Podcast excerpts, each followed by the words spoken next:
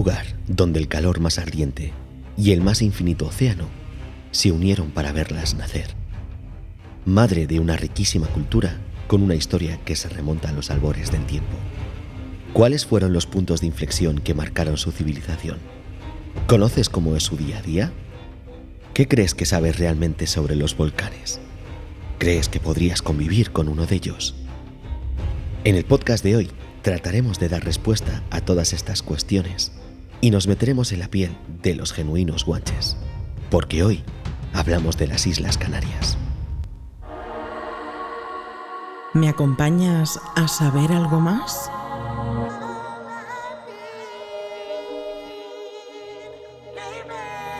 Te daremos las respuestas más ingeniosas y cautivadoras a las preguntas más interesantes. No dejaremos piedras sin mover ni tema sin tratar. Desconecta, disfruta y prepárate para escuchar las voces del lado oscuro. Con Raúl Sotodosos. Saludos y bienvenidos un día más. Gracias por estar al otro lado escuchando lo que os queremos contar. En los últimos meses, toda España ha sido testigo del poder de la naturaleza en su máximo exponente. Me refiero, como no, a lo acontecido en la isla de La Palma y a la erupción volcánica que allí se ha vivido.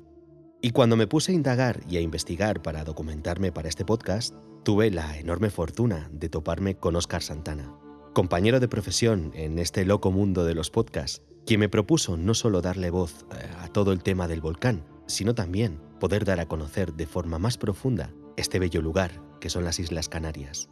Por ello, quiero agradecerte de todo corazón que hoy estés aquí con nosotros para hablarnos de tu tierra. Óscar, querido amigo, bienvenido al lado oscuro.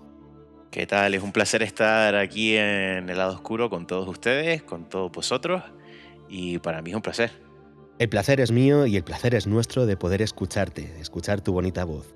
Querido Oscar, demos comienzo a este viaje por tu tierra, esa que le da nombre al podcast de hoy, y precisamente me gustaría que nos contases el principio de toda esta historia. Oscar, ¿de dónde vienen las Islas Canarias? Pues toda, toda historia empieza pues por el principio, como me encanta decir. Yo no soy ningún historiador, ni mucho menos, pero evidentemente desde muy pequeños en, el colegio ya se nos, se nos dio a entender de que se empezó a escuchar de las Islas Afortunadas, pues allá por, por el 40 a.C., ¿no? Algo muy característico de todas las islas, al contrario que mucha gente pueda pensar, no son los canarios, pájaros, sino en este caso unos grandes mastines todas las islas estaban pobladas pues muchísimos perros, básicamente. Y no solo perros, sino también, como también se le denominaba, canis marinus. Teníamos muchas focas monjes, de las que todavía tenemos algunas en, en Fuerteventura. Si ya nos queremos centrar un poquito dentro de donde vienen, pues digamos que son islas volcánicas. Nacieron de la lava y, y nacieron del mar. Ahora que ya nos situamos un poquito en el mapa y ya nos has hecho testigos de su nacimiento y formación, a lo mejor sería interesante para nuestros oyentes, al igual que para mí, que nos hablases sobre su historia. Nos has hecho entrever de dónde viene el nombre, pero ¿qué se sabe de sus primeras civilizaciones? ¿Cuáles fueron sus primeros habitantes? ¿Quiénes embarcaron literalmente hacia sus costas? Aquí hay mucho que contar. Somos siete Islas Canarias y digo siete, aunque hace relativamente poco tenemos un pequeño islote que ahora forma parte de nosotros que se llama La Graciosa. Y evidentemente las islas son El Hierro, La Palma, La Gomera, Tenerife, Gran Canaria, Fuerteventura, Lanzarote y evidentemente La Graciosa, como ya nombré antes, ¿no? Si hablamos un poco del periodo prehispánico dentro de lo que son las islas, estaba poblada de, lo que todo el mundo conoce como guanches. ¿no? La terminología guanche, por así decirlo, viene como de los nobles que generalmente habitaban, bueno, pues la isla de Tenerife en este caso, ¿no? Cada isla tenía su propio nombre dentro de, de, aquellas personas que vivían en ella, ¿no? Por ejemplo, yo soy de Gran Canaria y a nosotros se nos llamaba canarios en esa época, ¿no? Los de Tenerife guanches, los de La Gomera gomeritas, La Palma penauritas, El Hierro bimbaches, Fuerteventura Lanzarote majos. Entonces, claro, en ese periodo prehispánico se solía decir de que no hay muchos escritos de esto, ya que fueron destruidos por piratas, pero se dice que la cultura era fenicia, latina, y venida pues de, digamos, del actual Magreb. También se suele decir que todo este tipo de personas huían un poco del norte de África, eran como rebeldes, por así decirlo, por la ocupación romana en aquel momento, ¿no? Y digamos que la cultura en que ahí estaba, pues era muy neolítica, ¿no? En las Islas Canarias no existe el hierro. Es una región periférica, es decir, y actualmente lo sigue siendo de toda Europa y es prácticamente imposible que hubiera comercio, no solo por sus aguas, que no son precisamente dóciles, sino también por los vientos alisios que no ayudaban a que muchos barcos pudieran pasar por ahí por lo que nos eh, estás contando, y algo que me ha resultado bastante interesante, es que, bueno, fue como un bastión para los rebeldes, ¿no? Para aquellos que querían huir de ese imperio romano que lo conquistó prácticamente todo, ¿no? En lo que hoy se conoce como Europa y parte de Asia. Y bueno, pues en ese caso, ahí sí que podríamos decir que verdaderamente eran unas islas afortunadas, a pesar de, de ese clima y demás. Espero que me cuentes un poco más de piratas, porque siempre que hablemos de piratas, siempre me llama la atención y me levanta la moral. Pero bueno, ahora que nos hemos sumergido un poquito en el mar del tiempo y hemos visto estos comienzos de estas islas afortunadas y de paso pues hemos abierto esta ventana al pasado, me gustaría preguntarte, Oscar, ¿cuáles crees que fueron los hechos históricos, digamos, que supusieron un punto de inflexión dentro de la civilización canaria? Bueno, principalmente la conquista, evidentemente en este periodo, cuando fueron conquistadas, que estamos hablando en, pues el 1400, principios de 1400 y, y, prácticamente a finales. Estamos hablando que fueron casi 100 años de conquista para los, para los peninsulares. Sí es cierto también que, bueno, lo intentaron otros, como los holandeses. En aquel momento eh, las navieras holandesas y las inglesas, junto con las españolas, estaban muy bien, y junto con las portuguesas. Pero evidentemente muchos cuando intentaban llegar a conquistarlas, no podían porque el territorio canario, por así decirlo, está rodeado de barrancos, en los que cuando llueve mucho pues pasa mucha agua y, van a desembocar al mar. Son terrenos muy abruptos, dado que son volcánicos, básicamente. Y claro, aquellas personas que han vivido ahí toda su vida conocen muy bien el terreno y saben muy bien cómo evadir a esas personas que van a intentar entrar, ¿no? De ahí a que, a que tardó muchísimo y estamos hablando de que, fue parte de, los reyes católicos el intentar poder conquistarlas en, ese, en periodo. Pero sí es cierto que hay documentos en los que se dice que muchos piratas intentaron formar parte de, tener esas islas, por decirlo así. Intentaron un poco pues conquistarlas y hacer un terreno totalmente hostil también. Hay muchísimas historias y muchísima mitología incluso dentro de, este tipo de conquistas. Pero bueno, ellos lo intentaron y lo terminaron consiguiendo después de 100 años. El periodo de la conquista pues varió según isla. Y hay muchas historias que, que, lo certifican. Estas historias nos las comentan bastante en el colegio. Desde muy pequeñitos ya nos las habían contado, muchas historias de amor, muchas historias de, rebeldía. Hay una en concreto que simboliza un parque nacional que se llama el, Parque Garajonay, que está dividido en dos nombres, ¿no? Gara femenino y Jonay que, es un nombre pues masculino, ¿no? Digamos que Jonay, en este caso, vivía en La Gomera y Gara vivía en La Palma. Entonces Jonay, para poder visitar a, Gara y vivir con ella y formar una familia, pudo hacer una especie de pequeña balsa con la piel de, de, una cabra o baifo en este caso y lo infló para poder usarlo a modo de pequeño pote para poder llegar hasta la isla vecina. Hoy por hoy suena totalmente impensable, pero bueno, se reencuentran y estamos en periodo de, de conquista, de preconquista, ¿no? Están intentando pues los españoles eh, hacerse con el resto de las islas y tal. Pues llega un momento en el que los dos huyen y bueno, llegan hasta ese parque, que ahora se llama Garajonay, y los dos, para huir de todo eso, prefieren estar muertos y se suicidan de tal manera en la que ellos se abrazan, se apuñalan a la vez, cayendo los dos después de un, de un vacío enorme de esos barrancos que comentaba antes, por ejemplo. ¿no? Muy, todo muy a un tono muy dramático y tal, pero ya, te digo que ese tipo de historias se nos han contado desde muy pequeños y, y hoy por hoy pues se siguen manteniendo. ¿no? Cuando ya fueron conquistadas las islas, sobre todo las islas capitalinas, ¿no? como Tenerife y Gran Canaria. Yo soy de Gran Canaria, ¿no? entonces ahí ya sabíamos que había bastantes bastiones y un poco para intentar evitar los, los asaltos piratas que en aquella época se, pues estábamos teniendo. ¿no? Y se conoce muchísimo al pirata Van der Does, que es un pirata holandés que intentó, bueno, y sacudió muchas veces a, a las dos islas capitalinas con incendios, con saqueos. Mucha de la documentación sobre los guanches que hablaba antes se perdió en esos incendios, ¿no? en esos saqueos. dentro de lo que fue esos monasterios que guardaban todos esos escritos fueron completamente destruidos. Hoy por hoy se puede ver al lado de la Catedral de Gran Canaria, de Santa Ana, se puede ver como uno de los monasterios está totalmente derruido y ahí sigue, ¿no? De hecho, incluso, esto es un tip para todos ustedes si van a Gran Canaria, si ustedes entran en la Catedral de Santa Ana por la gran puerta principal y caminan cinco pasos hacia el altar principal, gírense, den completamente una vuelta de 180 grados y miren el quicio de la puerta por donde han pasado hacia arriba. Podrán ver un mosquetón pintado por esos piratas y ahí se quedó y ahí sigue, ¿no? O sea, es totalmente increíble y sobre todo el hecho de, de que esa huella siga palpable sigue tan palpable como que todavía tenemos esas baterías para la supuesta invasión que pensábamos que íbamos a llegar a tener de los nazis, por ejemplo, o en las guerras civiles. Ahí siguen. De hecho, existen una serie de túneles que estaban conectados con todas esas baterías alrededor de, por ejemplo, La Isleta, que es un barrio muy famoso de la capital Gran Canaria, en la que evidentemente pues todos iban por ahí evidentemente pues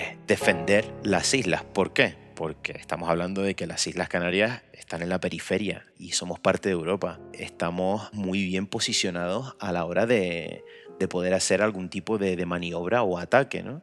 Que, por ejemplo, Franco llegó a dar la orden de empezar su conquista personal, la dio en un hotel que hoy por hoy sigue estando activo en la capital Gran Canaria, el Hotel Casino, y se sigue manteniendo la, habitación donde él llamó por teléfono y, dio la orden para hacer su conquista personal, ¿no? dentro, de lo que, dentro de lo que cabe. De hecho, te voy a contar una cosa. Hay, hay una leyenda urbana que yo diría que es real, en Fuerteventura se comenta de que había una casa muy famosa de citas en la que estaba regentada mucho por, por alemanes. Te estoy hablando de la época nazi. Esto dio pie a que la gente pues indagara un poco más en qué, estaba sucediendo allí y se presupone que hubo una base secreta de submarinos en, en la isla, en Fuerteventura. No hay imágenes de todo esto porque se presupone que se derruyó o simplemente era como una especie de ayuda para ellos poder repostar y luego continuar hacia Estados Unidos. No se sabe muy bien. Pero como ya comenté antes, la posición que tienen las islas son afortunadas dentro de lo que cabe, ¿no? Para unos o para otros ya que hemos hablado de Fuerteventura, me gustaría comentar la figura de, Miguel de Unamuno. Bueno, entiendo que ya ustedes saben que Miguel de Unamuno fue expulsado de la península y vino a parar a las Islas Canarias junto con mucha gente que digamos pues no eran bienvenidos dentro del régimen franquista que en, aquella, en aquel momento pues estaba sucediendo, ¿no? Y en aquella época, cuando Miguel de Unamuno estaba en Canarias y en Fuerteventura no había agua potable. Fuerteventura es un desierto, si tú vas de vacaciones ahí, tienes unas playas increíbles, todo es maravilloso, pero años 20, 30, 40, 50 no había agua potable. La tenían que traer en barricas enormes desde Gran Canaria, por barco.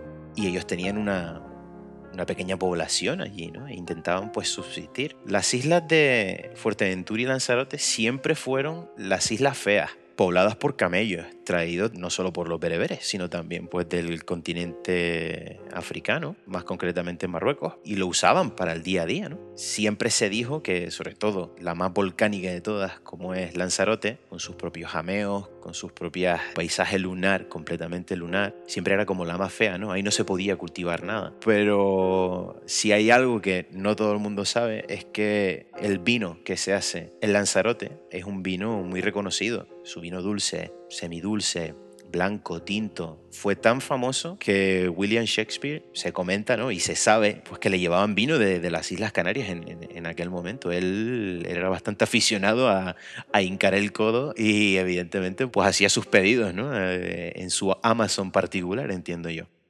Es toda una balada épica, en realidad. Estaría digno de, estar dentro de los escritos del Bardo Inmortal o de cualquier otro libro de baladas, ¿no? O de, o de epopeyas. Vaya lección de historia nos está dando hoy nuestro querido Oscar para no ser historiador, se nota que conoce bastante bien la historia de su tierra y eso es digno de admiración como poco. Después de este repaso por los hechos históricos de las Islas Canarias y por cada uno de los momentos clave que nos ha contado, me surge la duda, querido Oscar, sobre lo que podríamos llamar la última etapa de su historia hasta la actualidad. Porque a pesar de formar parte del Reino de España, su sociedad ha avanzado como de forma paralela a la de la península. Oscar, ¿qué nos puedes contar de la época contemporánea de tus islas? ¿Cómo ha afectado a la sociedad y a su cultura? Bueno, pues principalmente desde los años 80, digamos que hemos tenido muchísimas influencias del exterior, pero principalmente quiero hacer bastante hincapié sobre la figura de César Manrique. César Manrique fue un pintor, escultor y podría decir incluso que hasta filántropo. Decidió salir de su Lanzarote natal a buscarse la vida, pues llegó a conocer pues a Dalí, a Warhol, a la farándula del arte mundial. Estuvo mucho tiempo viviendo en Nueva York y decidió pues volver, no a una súper avanzada edad evidentemente, pero volvió con las fuerzas necesarias como para decir, esa isla fea de la que él pertenecía, la tengo que cambiar, la tengo que gestionar, tenemos que vivir mejor. Y estamos hablando de que ya entrado los años 80, ya estaba todo bastante poblado del divertimento turístico eh, o del boom de los años 60. ¿no? Ese boom destruyó las Islas Canarias porque se especuló muchísimo a la hora de, vender un turismo de sol y playa. Quizás algo muy parecido a otras regiones como puede ser Benidorm o, o, cualquier otro sitio de las costas españolas, ¿no? Digamos que allá donde hay una playa hay que tener un rascacielos y hay que llenarlo de turistas. Pero claro, en aquella época no solamente teníamos turistas, ya había gente de Inglaterra que estaba viviendo ahí. Ya teníamos alemanes que ya vivían en las Islas Canarias, totalmente recomendadas por sus doctores, para poder ellos, si tenían a lo mejor asma o algún tipo de, pues, de enfermedad, pues las Islas Canarias podían ser su salvación o, su retiro totalmente, ¿no? Entonces esto influyó bastante a la cultura canaria y sobre todo por sus puertos también. Pero claro, si retomamos ya en los años 80 la figura de César Manrique, después de ver todo ese declive, entre comillas, del turismo masivo, él dijo, mira, vamos a cambiar esta isla y vamos a aprovechar todas esas cosas que tenemos y las vamos a hacer nuestras. Entonces digamos que si tú preguntas por César Manrique en Lanzarote, pues te puedo hablar de los jameos del agua, que es un jameo natural en el que dentro de él ha hecho un, un auditorio en el que puedes escuchar música y la reverberación es incluso mejor que cualquier otro teatro. O incluso te podría hablar del Jardín de Cactus, su propia casa, que ahí se hacían unas fiestas increíbles. Hay documentales sobre él que merecen muchísimo la pena visitar y, sobre todo ver y escuchar cómo habla y sobre todo el proteccionismo que él da hacia la tierra en la que él vivió, ¿no? Ya caminando un poquito más hacia adelante y entramos en los años 90, entramos con la influencia de, de, los americanos y entramos con la influencia también de, de esos ingleses que, que, siguen con nosotros y que sobre todo viven y, y, conviven con nosotros. ¿no? Hay una anécdota que no, no mucha gente sabe y es que Gran Canaria tiene el prestigio de tener el primer restaurante japonés de España lo saben muy pocos, pero así, así es. Es decir, nosotros teníamos una cultura japonesa aquí dentro también y, coreana, subcoreana también, en la que, digamos, venía todo del puerto de la luz y de las palmas, ¿no? No estoy mintiendo a nadie si les comento de que no paraban de venir cargueros de todas partes del mundo para bien dejar mercancías repostar y un poco pues pisar tierra firme antes de continuar con el viaje que, que estaban haciendo, ¿no? En este caso, este pequeño restaurante japonés que hoy en día sigue existiendo, el Fuji, su dueño, lo único que hacía, hacía labores de evento, me explico. Este hombre cogía su pequeña bicicleta e iba por todos los buques enormes que habían en el puerto de la Luz y de las Palmas que pertenecían a japoneses, evidentemente, a repartir comida, pues puramente japonesa hecha por un japonés. Y en aquella época nadie lo entendía, ¿no? En aquella época, evidentemente, nadie comía pescado crudo en, Canarias. Era una locura, pero tenía bastante afluencia dentro de lo que era el puerto. Existe una vida dentro del puerto que no todo el mundo conoce. Así también hablo del, de la cultura surcoreana que tenemos también aquí, la que tienen, pues, evidentemente, su propia iglesia cristiana, sus colegios, e incluso también existió un colegio hace relativamente poco japonés también aquí, en la que habían solamente japoneses. Igual seguimos teniendo colegios americanos e ingleses en la que los profesores pues son nativos de ese país, ¿no? Y digamos que yo particularmente veo las Islas Canarias en general ha sido sitio de paso de muchos y, y sitio para quedarse de otros, ¿no? Y creo que existe la figura en el puerto que se llama cambullonero. Es aquel que iba por todos los botes o por todos los, transatlánticos, por así decirlo, hacer como nosotros decimos aquí, los business. ¿no? Nosotros hemos hecho eh, algunas expresiones inglesas nuestras también.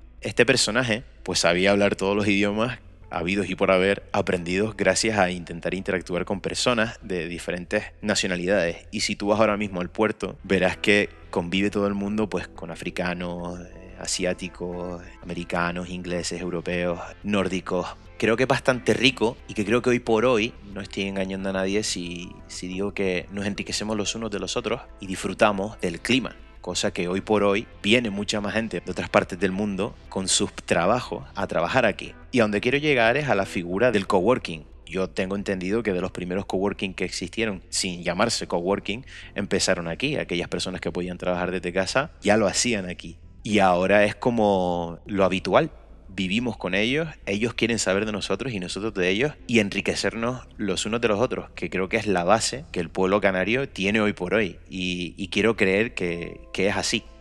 Todo un crisol de culturas, por lo que me estás contando, Oscar, es lo que tenéis allí.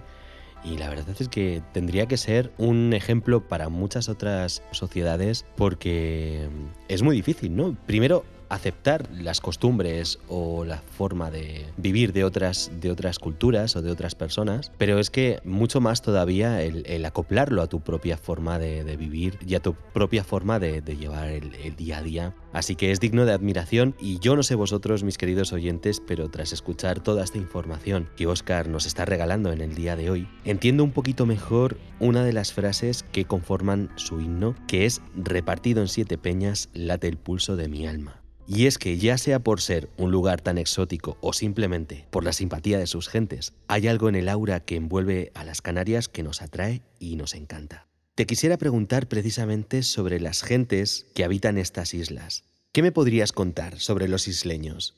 ¿Hay diferentes subculturas en cada una de las islas? Totalmente. Principalmente, cada isla tiene sus diferentes vocablos también y tiene sus maneras de hablar. En Lanzarote, por ejemplo, las personas cuando hablan cantan. Parece que están como cantando en vez de hablando. Luego en Tenerife y Gran Canaria tenemos diferentes palabras que significan lo mismo pero son diferentes. Como por ejemplo, nosotros a las zapatillas de deporte, por decirlo así, eh, le llamamos playeras. Y los de Tenerife le llaman tenis. Nosotros a las palomitas le decimos roscas y ellos les dicen cotufas sin entrar en pleitos, como nos gusta decir, en pleitos insulares, siempre hay esa, no disputa, pero sí ganas de, compararse el uno con el otro. Es como una pequeña España, ¿no? Es decir, yo soy diferente al resto, ¿no? Y, y así lo es realmente. Cada cultura tiene, como te diría yo, es enriquecida por otra, es la sensación que yo tengo. Pero evidentemente, si nos vamos a centrar sobre todo en cómo es cada uno, hay un ejemplo súper claro que me gustaría que, pudieran ver. No sé si, si, nuestros oyentes conocen, digamos, a las nuevas generaciones de canarios que están saliendo, que son muchos, por ejemplo, del hierro, como puede ser Loco Playa, por ejemplo, ese grupo de tres chicos canarios que, han decidido pues salir a la palestra después de haber vivido un tiempo en Madrid y siempre reivindicando su, su cultura propia, ¿no? Va por generaciones, evidentemente. Muchas veces hay generaciones en las que reniegan de su propia cultura, pero ellos, al haber salido quizás de, una isla tan pequeña como es el Hierro, pues digamos que, la sacan más hacia la luz y son más orgullosos de ella, ¿no? ¿Quién iba a decir que una isla tan pequeña podía ser tan orgullosa, ¿no? No así como Gran Canaria o Tenerife, que muchas veces repudiamos un poco de nuestra cultura. Eh, hay algo muy, muy gracioso y muy característico de, de los canarios que si no lo saben, ya se los digo yo, voy a descubrir este secreto para todos, que es básicamente cuando un canario se va a la península, se vuelve más canario, porque nota que es diferente al resto, ¿no? Y también hay otra que es muy real, que el peor enemigo de un canario es otro canario. Me explico, si hablando de música, por ejemplo, o de fútbol, es lo normal de que haya uno que intente pisar al otro y que el otro es mejor que él, cuando realmente lo que tienes que hacer es ayudarte, ¿no? Hablo de las islas mayores, esa es mi experiencia personal, no así de las islas menores como ya nombré antes a los chicos de, de Loco Playa en este caso, ¿no? Y evidentemente dentro de cada isla también hay diferentes subculturas. ¿Por qué? Porque, por ejemplo, en Gran Canaria, la zona sur de Gran Canaria es completamente diferente a la zona centro o a la zona norte. ¿En qué? Pues digamos a la hora de vivir la vida. La gente de la zona centro son gente, digamos, muchísimo más dadas a trabajar, dadas a intentar buscarse la vida dentro de lo que es el campo, el, tan difícil campo, ¿no? Y la gente sur de toda la vida siempre se han criado en barrios periféricos de las zonas de esos grandes edificios que hablábamos antes del turismo masivo y están acostumbrados desde toda la vida de trabajar para el turista existe ese miedo a decir que nosotros siempre servimos al que viene de fuera. Eh, en muchos barrios periféricos de estos que, comentaba antes y en muchas islas existe siempre ese, el somos menos que el resto, ¿no? Un ejemplo súper claro, a la hora de pedir un café. Un canario cuando te va a pedir un café te va a decir, ¿me pones un café? siempre preguntando, nunca exponiendo, ¿no? Nunca diciendo, pongo un café y, una, y unas tostas, por ejemplo, ¿no? Si me decís, ¿me podrías poner un café y unas tostas? Bueno, vale, es como la educación antes que todo, ¿no? Por decirlo así, pero evidentemente está implícito el sentirse inferior al que viene de fuera. Y eso ha sido así siempre. Pero yo creo que lo que más mantenemos es el ayudar al que viene de fuera, como en estos casos que están ocurriendo y que llevan ocurriendo muchísimos años, como son todas esas pateras y todos esos inmigrantes que están llegando a nuestras costas, que evidentemente nosotros hemos convivido con ellos en otras ocasiones y no existe ningún tipo de, rechazo o pelea o, nada en concreto, al contrario, convivimos con ellos como ya comenté antes y sí es cierto que nos da bastante pena y bastante rabia la situación en la que están viviendo, pero evidentemente es complicado el poder ayudarles de, la mejor manera que pudiéramos, dado a que somos una región periférica y evidentemente no tenemos los mismos recursos que pueden tener otros lugares, ¿no? Evidentemente. A lo mejor recursos que da la tierra no, pero desde luego que el alma la tenéis. Mi querido Oscar, me parece fascinante toda esta información que me estás dando porque te he de decir, con toda sinceridad, que la desconocía. Estarás de acuerdo conmigo que es increíble cómo este, este loco mundo de los podcasts te acerca a gente tan interesante que te cuenta cosas tan interesantes y que te ayuda a acostarte sabiendo un poquito más. Y ahora para dar comienzo a esta segunda parte de este interesantísimo podcast, y al igual que al comienzo del podcast hablábamos de la historia de las islas, y después de conocer tanta, tanta información y tantas cosas tan interesantes sobre las Islas Canarias, me gustaría que ahondáramos un poquito en el tema de los volcanes, ya que ahora se ha convertido en un tema tan trending, ¿no? Que da tanto que hablar, pues a lo mejor sería interesante que nos dieras a conocer esos volcanes que, digamos, forman parte de vuestras islas. Así que, Oscar, te pregunto, ¿nos puedes hablar sobre los volcanes más importantes así de las diferentes islas? Sí, claro, cómo no. El primero de todos y el primordial es el que nosotros solemos llamar el Papateide, ¿no? Siempre está arriba, siempre nos está mirando el Fuji Canario, nos encanta decir, es el más importante de todos y el símbolo puro y duro de todas las islas. Sí, hay muchos más de los cuales hemos podido tener diferentes tipos de erupciones históricas, como pues el volcán de La Palma, el, el, Teneguía o de la Restinga. Y evidentemente cuando hablamos de que son erupciones históricas, quiere decir que son erupciones que se han podido grabar que existen datos sobre estos volcanes, ¿no? De ahí a que sean los más importantes, ¿no? Después en Gran Canaria tenemos la caldera de Bandama, que es lo que queda después de que un volcán haya estallado, ¿no? Pero estos dos últimos ahora mismo son solo dos importantes en cuanto a historia, sin nombrar el que todo el mundo ya sabe, ¿no? Digamos que con ellos hemos convivido y vamos a seguir conviviendo. Y básicamente con todo esto me gustaría decir una frase que, bueno, que creo que hay que renombrarla muchísimas veces, ¿no? Cuando el río suena, agua lleva, ¿no? si vives en unas islas volcánicas, en algún momento algún volcán tiene que salir. Y los volcanes básicamente dan señales de ello por seísmos, por gases y demás. Eh, todo Canario, después de la última erupción en La Palma, nos hemos convertido un poco en, expertos vulcanólogos. ¿no? Eh, yo recuerdo que la viví en el salón de mi casa, creo que fue a la hora de comer, y ya se sabía que algo iba a pasar, o sea, ya la gente ya sabía por dónde iba a salir relativamente. Pero evidentemente todo esto es por los grandes estudios que hay y por la gran labor que tanto los vulcanólogos como geólogos hacen y que no se ve. Y es algo que es digno de admirar, porque evidentemente tú imagínate que sale un volcán en medio de, una capital. Si eso tú ves que puede pasar, lo puedes prever, ¿no? Y tienes que estudiar el hecho que, que si sucede, tienes que hacer evacuaciones, ¿no? Evidentemente. A mí me gustaría un poco comentarles cómo nacen los, los volcanes, ¿no? Dentro de lo que cabe. Nuestras islas son volcánicas y han salido un poco gracias al choque de, dos placas tectónicas, pues como son la placa asiática y, la placa africana, ¿no? ¿Qué pasa con esto? Cuando hay serie de choques, pues hay una serie de seísmos y evidentemente por debajo de esa placa está el magma que intenta salir y si hay un tipo de fricción, pues tiende a salir hacia, hacia la superficie, ¿no?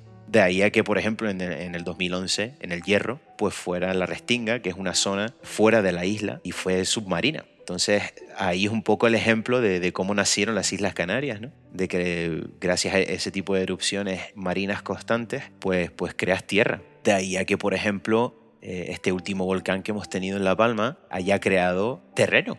La isla de, de La Palma ahora es un poquito más grande gracias a ese volcán, ¿no? Y, se ha llevado por delante muchísimas casas y hay que dar muchas gracias a que no se ha llevado ninguna vida en ningún caso, ¿no? Bueno, Oscar, eh, es hora de hablar de esa noticia que ha mantenido en vilo a toda la población durante estos últimos meses, el infame volcán de La Palma. ¿Qué te parece si hacemos un repaso de lo acontecido en este tiempo? Dime, ¿cómo se ha vivido desde tan cerca? Y ya de paso te voy a preguntar, ¿qué repercusiones crees que tendrá toda esta historia?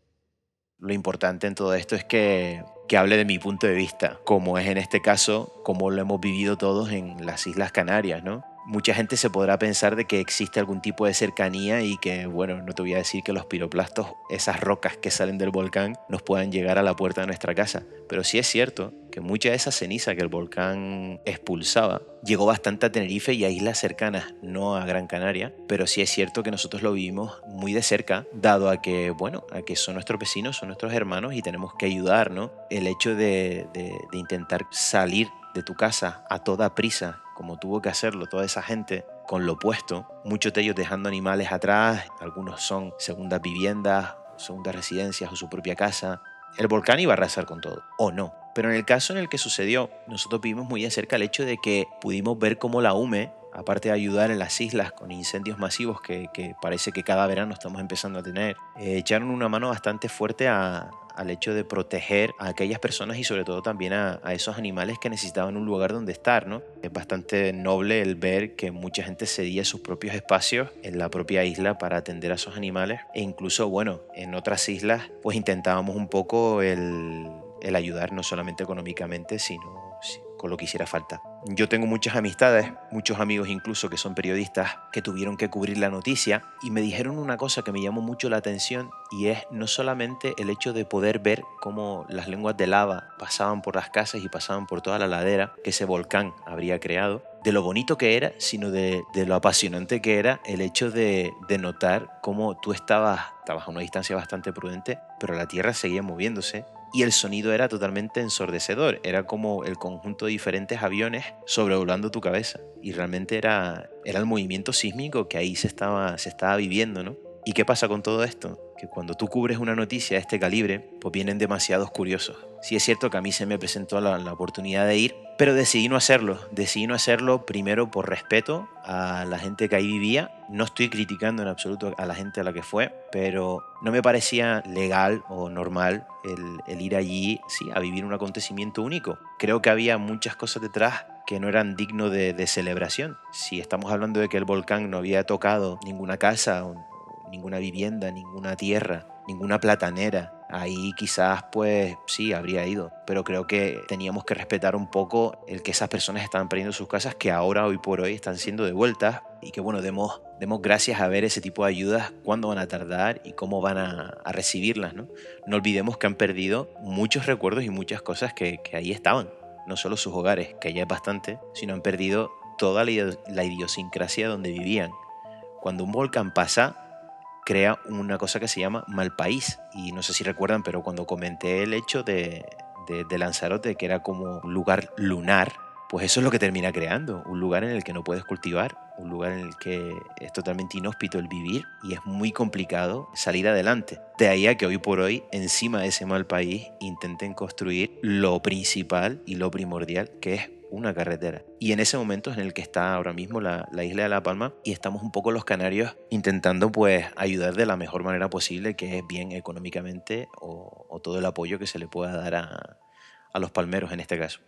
Es una maravilla ver el espíritu humano en su máximo exponente y cómo hay veces que de verdad el ser humano merece la pena y este es el mejor caso, ¿no? En cuando una desgracia acontece, nunca mejor dicho, a los vecinos, pues oye, cómo el espíritu humano y el espíritu bondadoso que tiene a veces la humanidad nos hace actuar para poder echar una mano y para hacer que nuestros congéneres sigan adelante. Desde aquí, además, me encantaría, bueno, pues también dar las gracias a la UME y a todo aquel que ha podido echar una mano que han ayudado a esa gente que, como bien nos decía nuestro querido Oscar, se han quedado sin hogar. Y bueno, pues desde aquí un fuerte abrazo desde el lado oscuro y, muchas gracias. Y querido Oscar, qué decirte, qué maravilla poder escucharte y, qué lujo haber podido acercarnos un poco más a esta tierra tuya tan especial. Sin duda, gracias a cómo nos lo has transmitido, porque la verdad que es una delicia. Pero tristemente, pues tenemos que despedirnos antes eso sí de darle un cierre a este grandísimo podcast, quiero recomendaros encarecidamente que busquéis y escuchéis el podcast de nuestro Oscar Santana llamado Ahora qué podcast, Ahora Q podcast. Y de hecho, ¿por qué no nos hablas un poquito de ti? Y ya de paso nos cuentas un poquito sobre tu magnífico podcast. El placer es mío, tío, de verdad. Me lo he pasado genial siempre que me hacen este tipo de preguntas eh, me da un poco de vergüenza, la verdad, pero tendré que contestarla. bueno, pues, bueno, como todos ya saben, evidentemente vengo de, de, las Islas Canarias, soy gran canario, y digamos que ahora que podcast nace de la necesidad y de un propósito, propósito de, de decir, vamos a terminar un proyecto totalmente personal en el que disfrutar, ¿no? Y sobre todo intentar hacer disfrutar a, a otros que como yo tienen las mismas inquietudes. Cuando hablamos de inquietudes, pues a mí me encanta la literatura, me encantan las novelas gráficas, me encanta el cine, me encanta salir por ahí, me encanta también el mundo de, poder emprender. Creo que todo el mundo tiene cabida, no solo en, Ahora que podcast, sino también un poco todo el mundo tiene algo que contar. Y lo que me gusta, eh, sobre todo de la gente que, que invito a mi podcast, que es básicamente de entrevistas, intento sobre todo que se refleje la pasión por lo que hacen. Creo que si no vivimos con pasión, con lo que, con lo que nos gusta hacer, no vale la pena. Tienes que pelear por aquello que, realmente te gusta y que disfrutes no solo de lo que quieras hacer, sino también del proceso, ¿no? Porque evidentemente no todo eh, son risas y fiestas y no todo es un win, no vas a ganar siempre, evidentemente, ¿no? De ahí a que tienes que disfrutar del proceso y por qué no aprender del proceso de otros, absorber toda esa pasión que ellos, que ellos ponen en ese, en ese empeño, Y bueno, esto salió un poco después de, una larga temporada en Edimburgo, en Escocia. Estuve viviendo alrededor de unos nueve años y bueno, yo soy fotógrafo. Me fui un poco pues para mejorar mi, mi fotografía y sobre todo eh, crecer como persona lejos de, de las islas, un poco repudiándolas como ya comenté antes. Y claro, llega un momento en que ahora me he vuelto a reenamorar de la isla en donde nací. Y un poco pues buscando no solo eso, sino también calidad de vida y quizás mezclarme con todas esas subculturas que, que antes veía un poco lejanas, pero ahora gracias a que he aprendido un poquito inglés me puedo inundar de todo eso. ¿no? Pues nada más que añadir. Estoy seguro de que habremos despertado al viajero que tenemos dentro a muchos de nuestros oyentes para hacerse un viajecito a este maravilloso lugar y para conocerte un poquito más. Yo desde luego me he quedado con ganas de volver a ver sus costas y a rodearme de sus maravillosas gentes, además de que tengo un nuevo aliciente para ir que es poderme tomar unos barraquitos y unos romiel con mi querido Oscar Santana. Así que de nuevo te voy a dar las gracias por dedicarnos este ratito y por habernos llevado de viaje con el barco de las palabras por tu tierra querida y desde aquí te mando un fuerte abrazo hasta siempre. Otro para ti, tío. Es un placer y nos veremos pronto, nos escucharemos pronto y aquí te espero con el ron miel en la mano. Un abrazo. Y no lo olvidéis, ahora que un gran podcast con contenidos súper frescos e interesantísimos, con gente con una gran pasión, como nos ha contado Oscar, que no te va a dejar indiferente. Os lo garantizo. Acordaos también de pasaros por el Instagram de Oscar, que es arroba baja Q barra baja podcast para estar al día de todos sus contenidos y para poder disfrutar de toda su simpatía, que como habéis podido comprobar es enorme. Y a vosotros que estáis ahí, gracias por hacer que esto sea posible. Un fuerte abrazo y hasta la próxima. No olvides pasarte por nuestras redes sociales, así como las de nuestros invitados. Si quieres darnos tu apoyo, lo puedes hacer a través de Patreon. Recibirás contenido exclusivo. Y si no quieres perderte ninguno de nuestros podcasts, suscríbete.